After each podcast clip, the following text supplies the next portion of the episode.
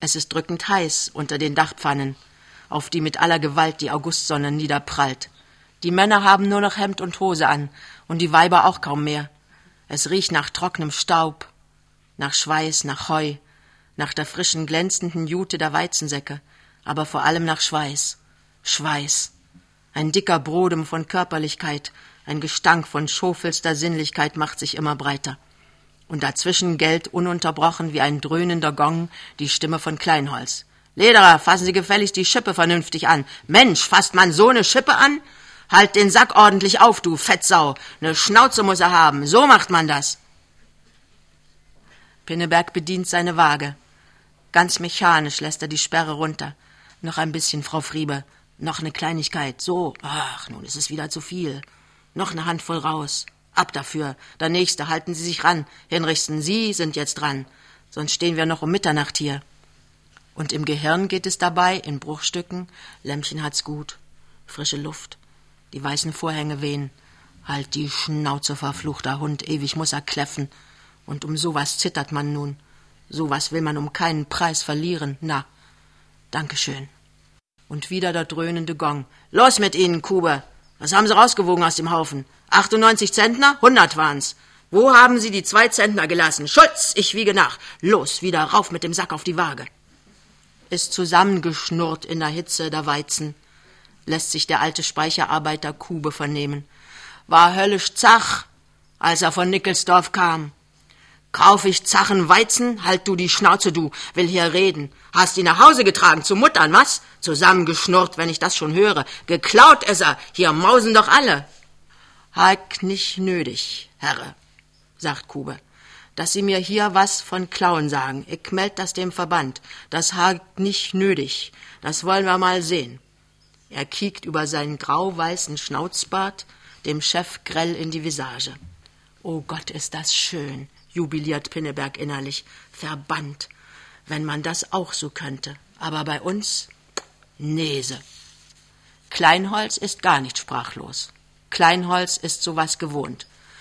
Habe ich was gesagt, dass du'n geklaut hast? Keinen Ton habe ich gesagt. Mäuse klauen auch. Mäusefraß haben wir immer. Müssen wir mal wieder mehr Zwiebeln legen oder Diphtherie impfen, Kube. Sie haben gesagt, Herr Kleinholz, ich hab hier Weizen geklaut. Da sind Sie alle Zeuge für auf dem Boden. Ich gehe zum Verband. Ich zeig Sie an, Herr Kleinholz. Nichts habe ich gesagt. Kein Wort habe ich zu Ihnen gesagt. Hey, Herr Scholz, habe ich was zu Kube gesagt von Klauen? Hab nichts gehört, Herr Kleinholz. Siehste, Kube. Und Sie, Pinneberg? Haben Sie was gehört? Nein, nichts, sagt Pinneberg zögernd und weint innen blutige Tränen. Na also, sagt Kleinholz, ewig du mit deiner Stänkerei, Kube. Das will ein Betriebsrat sein. Kleinholz hat es dicke. Außerdem ist es wirklich zu heiß hier oben, wenn man ununterbrochen hin und her läuft und brüllt. Er geht runter und macht Vesper. Ich geh mal aufs Büro, Pinneberg. Passen Sie ja auf, dass weitergemacht wird. Vesper gibt's nicht, verstanden? Sie stehen mir dafür, Pinneberg. Er verschwindet die Bodentreppe abwärts, und sofort setzt allgemeine lebhafte Unterhaltung ein. Stoffmangel herrscht nicht bei Kleinholz. Na, warum der Holz so aus der Tüte ist, das weiß man ja. Soll mal einen auf die Lampe gießen, dann wird ihm schon anders. Vesper, brüllt der olle Kube. Vesper! Emil kann noch nicht über den Hof sein. Ich bitte Sie, Kube, sagt der 23-jährige Pinneberg zum 63-jährigen Kube. Ich bitte Sie, Kube, machen Sie doch keine Geschichten, wo es Herr Kleinholz doch ausdrücklich verboten hat. Ist Tarif, Herr Pinneberg sagt Kube mit dem Walrossbart. Vesper ist Tarif. Das kann uns der Alte nicht nehmen. Aber ich krieg doch schlimmen Krach.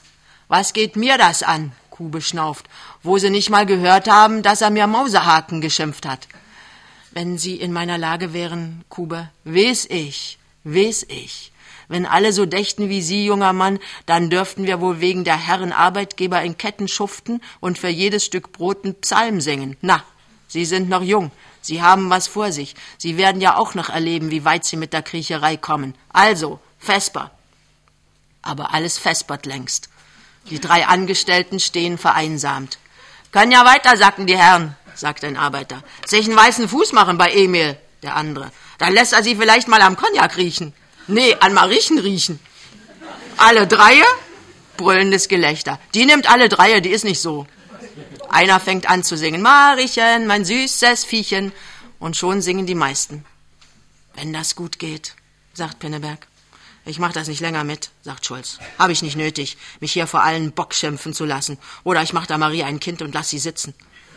Er grinst schadenfroh und düster. Und der starke Lauterbach, man müsste ihm mal auflauern, wenn er sich nachts besoffen hat und ihn im Dunkeln gehörig vertremmen, das hilft. Und tun tut keiner was von uns, sagt Pinneberg. Die Arbeiter haben ganz recht, wir haben ewig Schiss. Wenn du hast, ich hab keinen, sagt Lauterbach. Ich auch nicht, sagt Schulz. Ich habe überhaupt den ganzen Laden hier dicke. Na, denn tun wir doch was, schlägt Pinneberg vor. Hat er denn mit euch nicht gesprochen heute früh? Die drei sehen sich an, prüfend, misstrauisch, befangen. Ich will euch was sagen, erklärt Pinneberg. Denn nun kommt es ja doch nicht mehr darauf an. Mir hat er heute früh erst von der Marie was vorgequasselt, was sie für ein tüchtiges Mädchen ist, und dann, dass ich mich zum ersten erklären soll. Was weiß ich eigentlich nicht, ob ich mich freiwillig abbauen lassen will, weil ich doch der Jüngste bin, also die Marie. Bei mir war es auch so, weil ich Nazi bin. Davon hat er solche Unannehmlichkeiten.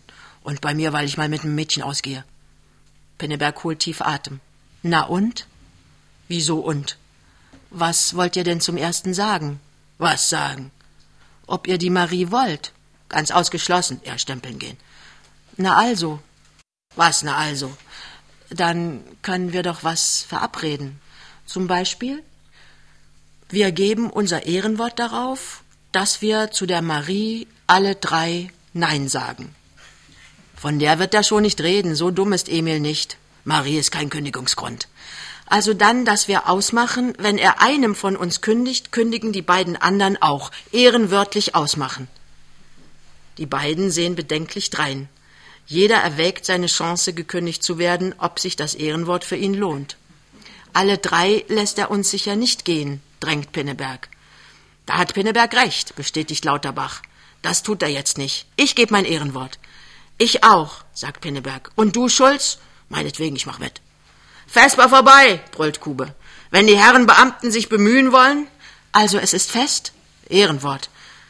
Gott wird sich Lämmchen freuen, denkt der Junge. Wieder einen Monat Sicherheit. Sie gehen an ihre Wagen. Es ist gegen elf, als Pinneberg nach Haus kommt. In der Sofaecke zusammengekuschelt findet er schlafend Lämmchen. Sie hat ein Gesicht wie ein verweintes Kind. Die Lider sind noch feucht. O oh Gott, dass du endlich da bist, ich hatte solche Angst. Aber warum denn Angst? Was soll mir denn passieren? Überarbeiten hab ich müssen. Das Vergnügen habe ich alle drei Tage. Und ich hab solche Angst gehabt. Hast du sehr Hunger? Hunger? Noch und noch. Aber weißt du, es riecht so komisch bei uns. Komisch? Wieso? Lämmchen schnuppert. Meine Erbsensuppe! Sie stürzen gemeinsam in die Küche. Ein stinkender Qualm schlägt ihnen entgegen. Fenster auf, rasch alle Fenster auf, Durchzug machen. Sieh, dass du den Gashahn findest. Stell erst mal das Gas ab. Schließlich, etwas reinere Luft atmend, sehen die beiden in den großen Kochpott. Meine schöne Erbsensuppe, flüstert Lämmchen. Irgendwas wie Kohlen. Das schöne Fleisch. Sie starren in den Topf, dessen Boden und Wände von einer schwärzlich stinkenden, klebrigen Masse bedeckt sind. Ich hab ihn um fünf aufgesetzt berichtet Lämmchen. Ich dachte, du kämst um sieben, damit das viele Wasser unterdes verkocht. Und dann kamst du nicht, und ich kriegte solche Angst. Und ich hab gar nicht mehr an den ollen dummen Pott gedacht. Der ist auch hin, sagt Pinneberg betrübt. Vielleicht kriege ich es wieder raus, meint Lämmchen bedenklich. Es gibt so Kupferbürsten. Kostet alles Geld, sagt Pinneberg kurz. Wenn ich denke, was wir diese Tage schon für Geld veraßt haben und nun all diese Töpfe und Kupferbürsten und das Mittagessen, dafür hätte ich drei Wochen am Mittagstisch essen können. Ja, nun weinst du, wo es doch wahr ist. Sie schluchzt sehr. Und ich gebe mir ja solche Mühe, mein Junge. Nur wenn ich solche Angst um dich habe, kann ich doch nicht an das Essen denken. Und hättest du nicht eine einzige halbe Stunde früher kommen können? Dann hätten wir den Gashahn noch rechtzeitig zugedreht. Naja, sagt Pinneberg und packt den Deckel auf den Topf. Lehrgeld. Ich. Er entschließt sich heldenhaft. Ich mach auch manchmal Fehler. Der Sonnabend, dieser schicksalhafte Sonnabend, dieser 30. August, entsteigt mit tiefer Bläue der Nacht. Beim Kaffee hat Lämmchen noch einmal wiederholt, also, morgen bist du bestimmt frei. Morgen fahren wir nach Maxfelde mit der Bimmelbahn. Morgen hat Lauterbach Stalldienst, erklärt Pinneberg. Morgen fahren wir los, das verspreche ich dir. Und dann nehmen wir uns ein Ruderboot und rudern über den Maxensee, die Maxe hinauf. Sie lacht. Gott, Junge, was für Namen. Ich denke immer noch, du nimmst mich auf den Arm. Tät ich gern. Aber ich muss los ins Geschäft. Tschüss, Frau. Tschüss, Mann. Dann kam Lauterbach zu Pinneberg. Du hör mal, Pinneberg, wir haben morgen Werbemarsch und mein Groove hat mir gesagt, und ich darf bestimmt nicht fehlen, machst du mal für mich Futterausgabe? Tut mir schrecklich leid, Lauterbach. Morgen kann ich unter keinen Umständen, sonst immer gerne. Tu mir doch den Gefallen, Mensch. Nein, wirklich nicht. Du weißt, sonst immer gerne, aber diesmal ausgeschlossen. Vielleicht Schulz? Nee, Schulz kann auch nicht. Der hat was mit nem Mädchen wegen Alimente, also sei so gut. Diesmal nicht. Aber du hast doch nie was vor. Und diesmal habe ich eben was vor. Solche Ungefälligkeit, wo du sicher nichts vorhast. Diesmal doch. Ich mach zwei Sonntage für dich Dienst, Pinneberg. Nein, ich will gar nicht. Und nun halt den Mund davon. Ich tu's nicht. Damit fing es an. Damit ging es weiter. Zwei Stunden später sind Kleinholz und Pinneberg allein auf dem Büro. Die Fliegen summen und burren schön sommerlich. Der Chef ist heftig gerötet. Sicher hat er heute schon ein paar gekippt und darum ist er guter Laune. Er sagt ganz friedlich, machen Sie mal morgen Stalldienst für Lauterbach, Pinneberg. Er hat mich um Urlaub gebeten. Pinneberg sieht hoch. Tut mir schrecklich leid, Herr Kleinholz. Morgen kann ich nicht. Ich hab das Lauterbach auch schon gesagt. Das wird sich bei Ihnen ja verschieben lassen. Sie haben ja noch nie was Wichtiges vorgehabt. Diesmal leider doch, Herr Kleinholz. Herr Kleinholz sieht seinen Buchhalter sehr genau an. Hören Sie, Pinneberg. Machen Sie keine Geschichten. Ich habe dem Lauterbach Urlaub gegeben. Ich kann es nicht wieder rückgängig machen. Pinneberg antwortet nicht. Sehen Sie, Pinneberg, erklärt Emil Kleinholz den Fall ganz menschlich. Der Lauterbach ist ja eine doofe Nuss aber er ist nun mal Nazi. Und sein Gruppenführer ist der Müller-Rotsprack. Mit dem möchte ich es auch nicht verderben. Der hilft uns immer mal aus, wenn wir schnell was zu malen haben. Aber ich kann wirklich nicht, Herr Kleinholz, beteuert Pinneberg. Und wenn der olle Kube mal das Futter ausgibt, Herr Kleinholz? Kleinholz ist entsetzt. Der olle Kube, dem soll ich die Bodenschlüssel in die Hand geben? Der Kube ist schon seit Vatern da, aber den Bodenschlüssel hat er noch nie in die Hand bekommen. Nee, nee, Herr Pinneberg, Sie sehen's ja jetzt ein. Sie sind der Mann an der Spritze. Sie machen morgen Dienst. Aber ich kann nicht, Herr Kleinholz. Kleinholz ist aus allen Wolken gefallen. Aber wo ich Ihnen eben erst auseinandergesetzt habe, Herr Pinneberg, dass keiner Zeit hat wie Sie. Aber ich habe keine Zeit, Herr Kleinholz. Herr Pinneberg, Sie werden doch nicht verlangen, dass ich morgen für Sie Dienst mache, bloß weil Sie Launen haben. Was haben Sie denn morgen vor? Ich habe, fängt Pinneberg an, ich muss, sagt er weiter und ist still, denn es fällt ihm in der Eile nichts ein. Na also, sehen Sie, seien Sie vernünftig. Ich bin vernünftig, aber ich kann bestimmt nicht. Herr Kleinholz erhebt sich. Er geht rückwärts bis zur Tür und lässt kein betrübtes Auge von seinem Buchhalter. Ich hab mich schwer in Ihnen getäuscht, Herr Pinneberg, sagt er. Schwer getäuscht und schrammt die Tür zu. Und nun sitzen die beiden in der Kleinbahn nach Maxfelde. Der Zug ist proppenvoll, trotzdem es der Zug ist, der schon um sechs Uhr in Ducherow abfährt. Und auch Maxfelde mit dem Maxsee und der Maxe ist eine Enttäuschung. Alles ist laut und voll und staubig. Von Platz sind Tausende gekommen, ihre Autos und Zelte stehen zu Hunderten am Strand, und an ein Ruderboot ist gar nicht zu denken. Die paar Ruderboote sind längst vergeben. Pinneberg und seine Emma sind jung verheiratet. Ihr Herz dürstet nach Einsamkeit. Sie finden den Trubel schrecklich. Also marschieren wir los, schlägt Pinneberg vor. Hier gibt's ja überall Wald und Wasser und Berge. Aber wohin? Ist ja egal. Nur weg von hier. Wir finden schon was. Und sie finden etwas. Zuerst ist der Waldweg noch ziemlich breit und eine ganze Menge Leute sind auf ihm unterwegs. Aber dann behauptet Lämmchen, dass es hier unter den Buchen nach Pilzen riecht, und sie lockt ihn Weg ab, und sie laufen immer tiefer in das Grün, und plötzlich sind sie zwischen zwei Waldhängen auf einer Wiese.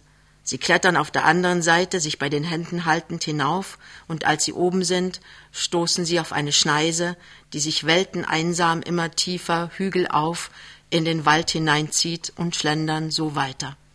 Über ihnen stieg die Sonne, langsam und allmählich, und manchmal warf sich der Seewind weit, weit drüben von der Ostsee her in die Buchenkronen, dann rauschten sie herrlich. Der Seewind war auch im Platz gewesen, wo Lämmchen früher zu Hause war. Lang, lang ist's her. Und sie erzählte ihrem Jungen von der einzigen Sommerreise ihres Lebens. Neun Tage in Oberbayern. Vier Mädels. Und er wurde auch gesprächig und sprach davon, dass er immer allein gewesen sei und dass er seine Mutter nicht möge und sie hätte sich nie um ihn gekümmert und dass er ihr bei ihren Liebabern stets im Wege gewesen sei und sie habe einen schrecklichen Beruf, sie sei nun dauert es eine ganze Weile, bis er mit dem Geständnis herausrückt, dass sie eine Bardame sei. So gingen sie eine ganze Weile schweigend Hand in Hand. Aber gerade als dies Schweigen bedenklich wurde und sie voneinander zu entfernen schienen, sagte Lämmchen Mein Jungchen, was sind wir glücklich, und hielt ihm den Mund hin. Und in diesem Augenblick geschah es. Auf dem Sandwege, der am Waldrand entlang führte, war leise und sacht wie auf Filzlatschen ein Automobil herangeschlichen. Und als die beiden es merkten und verlegen auseinanderfuhren, war das Auto beinahe auf ihrer Höhe. Trotzdem sie nun eigentlich die Gesichter der Autoinsassen im Profil hätten sehen müssen, waren ihnen die Gesichter alle voll und ganz zugekehrt. Und es waren erstaunte Gesichter, strenge Gesichter, entrüstete Gesichter. Lämmchen verstand nichts.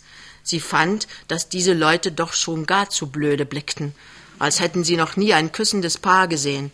Und sie verstand vor allem ihren Jungen nicht, der, unverständliches murmelnd, aufsprang und eine tiefe Verbeugung gegen das Auto machte. Wir sind erschossen, Lämmchen. Hm, morgen schmeißt er mich raus. Wer denn? Wer? Na, Kleinholz doch. Ach Gott, du weißt es ja noch gar nicht. Das waren Kleinholzens. Ach Gott, sagt Lämmchen auch und tat einen tiefen Atemzug. Das nenne ich nun freilich mal Lösche. Und dann nahm sie ihren großen Jungen in den Arm und tröstete ihn, so gut es eben ging. Jedem Sonntag folgt ein Montag auf dem Fuße. Man kann am Sonntagvormittag um elf noch so fest glauben, er sei noch zwei Ewigkeiten ab aber er kommt. Er kommt sicher. Alles geht seinen alten Trott. Und an der Ecke vom Marktplatz, wo Pinneberg immer den Stadtsekretär Kranz trifft, sieht er sich um, siehe, da, dort naht auch schon Kranz. Und als die beiden Herren beinahe auf gleicher Höhe sind, greifen sie an die Hüte und grüßen sich. Sie sind aneinander vorbei. Pinneberg hält seine rechte Hand vor sich hin, der goldene Trauring funkelt in der Sonne. Langsam dreht Pinneberg den Ring vom Finger. Langsam greift er nach seiner Brieftasche, und dann steckt er ihn trotzig und rasch wieder an. Aufrecht, den Trauring an der Hand, marschiert er seinem Schicksal entgegen. Es lässt auf sich warten, dieses Schicksal. Er denkt daran, dass er in Ducherow bestimmt keine Stelle wiederbekommt. Und sonst bei der jetzigen Konjunktur auf der ganzen weiten Welt auch keine. Er denkt daran, dass er, ehe er zu Bergmann kam, mal ein Vierteljahr arbeitslos war. Und wie schrecklich das damals schon war. Allein. Und jetzt erst zu zweien. Ein drittes erwartend. Er denkt an die Kollegen, die er im Grunde nicht ausstehen kann und die beide viel eher eine Kündigung tragen können als er. Er denkt daran, dass es gar nicht einmal sicher ist, dass die ihr Wort halten werden, wenn er gekündigt würde. Er denkt daran, dass, wenn er kündigt und Kleinholz lässt ihn gehen, er erstmal eine ganze Zeit kein Anrecht auf Arbeitslosenunterstützung hat. Er denkt an Lämmchen, den ollen Textiljuden Bergmann, an Marie Kleinholz, plötzlich an seine Mutter. Dann denkt er an ein Bild aus den Wundern der Mutterschaft, einen Embryo im dritten Monat darstellend. So weit ist der Murkel jetzt, So ein nackter Maulwurf. Grässlich auszudenken. Daran denkt er ziemlich lange. Er läuft hin und her. Ihm ist schrecklich heiß. Die Tür tut sich auf. Und Marie Kleinholz kommt herein. Es ist ein altes Vorrecht der Frauen aus der Familie derer von Kleinholz, dass sie am Montagvormittag, wo doch niemand auf das Büro kommt, auf dem großen Tisch im Büro ihre Wäsche legen dürfen. Und es ist weiter das Recht dieser Damen, von den Angestellten verlangen zu können, dass sie diesen Tisch abgeräumt vorfinden. Das ist aber heute noch nicht getan worden. Der Tisch, sagt Marie Kleinholz mit Schärfe. Pinneberg springt. Einen Augenblick nur. Bitte um Entschuldigung, wird gleich bereit sein. Er wirft Getreidemuster in Schrankfächer, stapelt Schnellhefte auf die Fensterbank, weiß einen Augenblick nicht, wo er mit dem Getreideprober hin soll. Trödeln Sie sich aus, Mensch, sagt Marie streitsüchtig. Ich stehe hier mit meiner Wäsche. Einen Augenblick noch, sagt Pinneberg sehr sanft. Augenblick, Augenblick, nörgelt sie. Das hätte längst gemacht sein können, aber freilich zum Fenster nach den Flittchen raussehen. Hören Sie, Fräulein Kleinholz, beginnt Pinneberg und besinnt sich. Ach was, sagt er und setzt sich an seinen Platz zum Arbeiten. Ist auch besser, Sie sind still, sich auf offener Straße mit so einer abknutschen. Sie wartet eine Weile, ob ihr Pfeil sitzt. Dann Ich hab wenigstens nur die Knutscherei gesehen. Was sonst noch war? Ich red nur von dem, was ich verantworten kann. Sie schweigt wieder. Pinneberg denkt krampfhaft, nur Ruhe, nur Ruhe, das ist gar nicht viel Wäsche, was die hat, dann muss sie abnippeln. Marie nimmt den Faden ihrer Plauderei wieder auf. Schrecklich gewöhnlich sah sie aus, diese Person, so aufgedonnert. Pause. Vater sagt, er hat sie schon in der Palmengrotte gesehen. Da war sie Kellnerin. Neue Pause. Na, manche Herren lieben das Gewöhnliche, das reizt sie gerade, sagt Vater. Neue Pause. Sie tun mir leid, Herr Pinneberg. Und Sie mir auch, sagt Pinneberg. Ziemlich lange Pause. Marie ist etwas verblüfft. Schließlich, wenn Sie hier frech zu mir werden, Herr Pinneberg, sage ich es meinem Vater. Der schmeißt Sie gleich raus. Wieso frech? sagt Pinneberg. Ich habe genau das gesagt, was Sie gesagt haben. Und nun herrscht Stille. Endgültige Stille scheint es. Ab und zu klappert der Wäschesprenger, wenn ihn Marie Kleinholz schüttelt. Plötzlich stößt Marie einen Schrei aus. Triumphierend stürzt sie zum Fenster. Da geht sie ja, da geht sie ja, die olle Schneppe. Gott, wie die gemalt ist. Da kann man sich ja schütteln vor Ekel. Pinneberg steht auf, sieht hinaus. Was da draußen geht, ist Emma Pinneberg, sein Lämmchen, mit dem Einholnetz, das Herrlichste, was es für ihn auf der Welt gibt. Und alles, was die von gemalt gesagt hat, ist Lüge. Das weiß er. Er steht und starrt auf Lämmchen, bis sie um die Ecke ist, in der Bahnhofstraße untergetaucht. Er dreht sich um und geht auf Fräulein Kleinholz zu. Sein Gesicht sieht ziemlich ungemütlich aus, sehr blass, die Stirn ganz zerknittert von Falten, aber der Blick der Augen recht lebhaft eigentlich. Hören Sie, Fräulein Kleinholz, sagt er und steckt als Vorsichtsmaßregel die Hände fest in die Taschen. Er schluckt und setzt noch einmal an. Hören Sie, Fräulein Kleinholz, wenn Sie sowas noch einmal sagen, schlage ich Ihnen ein paar in Ihre Schandschnauze. Die will was sagen. Ihre dünnen Lippen zucken, der kleine Vogelkopf macht einen Ruck auf ihn zu. Halten Sie das Maul, sagt er grob. Das ist meine Frau. Verstehen Sie das? Und nun fährt die Hand doch aus der Tasche und der blitzende Ehering wird unter die Nase gehalten. Und Sie können froh sein, wenn Sie je in Ihrem Leben eine halb so anständige Frau werden wie die. Damit aber macht Pinneberg kehrt, er hat alles gesagt, was er zu sagen hat, er ist herrlich erleichtert. Folgen? Was für Folgen? Rutscht mir doch den Buckel runter, allesamt. Pinneberg also macht kehrt und setzt sich an seinen Platz. Eine ganze Weile ist es still. Er schielt hin zu ihr. Sie sieht ihn gar nicht. Sie bewegt ihren kleinen armen Kopf mit den dünnen aschblonden Haaren gegen das Fenster, aber die andere ist weg. Sie kann sie nicht mehr sehen. Und dann setzt sie sich auf einen Stuhl und legt den Kopf auf die Tischkante und fängt an zu weinen. Richtig herzzerbrechend zu weinen. Oh Gott, sagt Pinneberg und schämt sich ein wenig seiner Brutalität. So schlimm war es nun auch wieder nicht gemeint, Fräulein Kleinholz aber sie weint ihren richtigen Turn runter. Wahrscheinlich tut ihr das irgendwie gut. Und dazwischen stammelt sie etwas, dass sie doch nichts dafür kann, wenn sie so ist und das. Und sie hat ihn immer für einen grundanständigen Kerl gehalten, ganz anders wie seine Kollegen. Und ob er ganz richtig verheiratet ist, ach so, ohne Kirche. Und dem Vater sagt sie bestimmt nichts. Er soll sich nicht ängstigen. Und ob seine von hier ist, so sieht sie nicht aus. Und was sie vorhin gesagt hat, das hat sie nur gesagt, um ihn zu ärgern. Sie sieht sehr gut aus. So geht es immer weiter. Und so wäre es wohl noch eine ganze Weile weitergegangen, wenn nicht draußen die scharfe Stimme Frau Kleinholzens erschollen wäre. Wo bleibst du mit der Wäsche, Marie? Wir wollen noch rollen.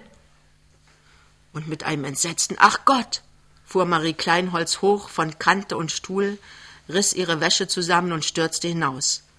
Pinneberg aber saß da und war eigentlich ganz zufrieden und alles hätte gut gehen können, da trat fünf vor zwölf Vater Kleinholz ins Büro, besah seinen Buchhalter, ging ans Fenster, starrte hinaus und sprach ganz menschlich. Ich druckse hin und druckse her, Pinneberg. Am liebsten behielt ich sie ja und ließe einen von den anderen laufen, aber dass sie mir am Sonntag die Futterausgabe zugedacht haben, bloß damit sie sich mit ihren Weibern amüsieren, das kann ich ihnen nicht verzeihen, und darum will ich ihnen kündigen. Herr Kleinholz, setzt Pinneberg fest und männlich zu einer weit ausgreifenden Erklärung an, die bisher bis nach zwölf und damit über den möglichen Kündigungstermin hinaus gedauert hätte. Herr Kleinholz, ich aber in diesem Augenblick schrie Emil Kleinholz wütend Verdammig. Da ist das Frauenzimmer ja schon wieder. Sie sind zum 31. Oktober gekündigt, Herr Pinneberg. Und ehe Johannes Pinneberg nur ein Wort sagen konnte, war Emil raus und unter Türdonner verschwunden. Pinneberg aber sah sein Lämpchen um die Marktplatzecke verschwinden, seufzte tief auf und sah auf die Uhr. Drei Minuten vor zwölf. Zwei Minuten vor zwölf sah man Pinneberg in Fahrt über den Hof auf den Saatgetreideboden preschen. Dort stürzt er sich auf Lauterbach und sagt atemlos Lauterbach, sofort zu Kleinholz und kündigen. Denk an dein Ehrenwort. Er hat mir eben gekündigt. Ernst Lauterbach aber nahm langsam den Arm von der Kurbel der Windfege, sah Pinneberg erstaunt an und sprach Erstens ist es eine Minute vor zwölf. Und bis zwölf kann ich nicht mehr kündigen. Und zweitens müsste ich ja auch erst mit Schulz sprechen. Und der ist nicht da. Und drittens habe ich vorhin von Mariechen gehört, dass du verheiratet bist. Und wenn das wahr ist, bist du schön hinterlistig zu uns Kollegen gewesen. Und viertens, aber was viertens war, erfuhr Pinneberg nicht mehr. Die Turmuhr tat langsam, Schlag um Schlag, zwölf Schläge. Es war zu spät. Pinneberg war gekündigt und nichts mehr zu machen.